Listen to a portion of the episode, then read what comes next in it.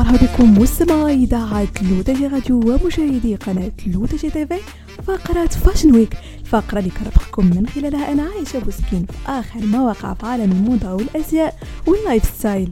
تعتبر الجلابة إرثا تراثيا مغربيا مطرز ومفصل براحة على قياس القوام وطوله ويتميز بالتفصيل الدقيق والتطريز الحرفي والقماش المطبع برسوم وزخارف وهي تتوافر بأشكال وألوان مختلفة حسب طبيعة المناسبة. وبما أننا مستمعين في النصف من رمضان وعيد الفطر على الأبواب اخترت لك سيدتي مجموعة من المعايير التي ستساعدك في اختيار الجلابيب التي يمكن الاستفادة منها إما في شهر رمضان أو تركها لارتدائها خصيصا في عيد الفطر.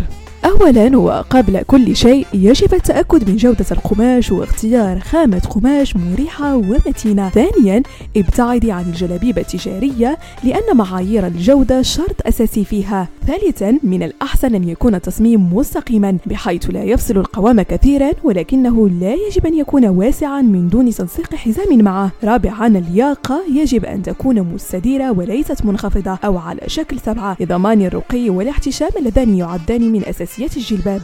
لكن السؤال الذي يحير معظم السيدات عند اختيار الجلباب هو مدى تناسبه مع قوام الجسم؟ لذلك إذا كان جسمك مستطيلا أي أنك لا تتمتعين بخصر أضيق من الأوراق ننصحك بالاستعانة بالجلباب الذي يتميز بتصميم مزود بحزام من القماش لإبراز الخصر وليكن التصميم واسعا من الأسفل والأكمام وغير ضيقا عند الأكتاف. أما إذا كان جسمك على شكل تفاحة أي أنك تتمتعين بأكتاف ضخمة وساقين نحيفتين ننصحك بجلابية ذات تصميم يتسع عند الأسفل أو بشكل مستقيم لإضفاء التوازن المطلوب على الإطالة. وإذا كان جسمك بقوام الإجاصة ننصحك بجلابية مزودة بمعطف لتمويه الأسفل مع الحرص على انتقاء أكمام واسعة لإضفاء شكل متناسق بالكامل. ولذوات القامة التي تشبه الساعة الرملية يمكنك ارتداء هذه الجلابية الضيقة المصنوعة من المخمل الناعم والمطرزة بالذهبي والتي تتميز بأكمام واسعة ضخمة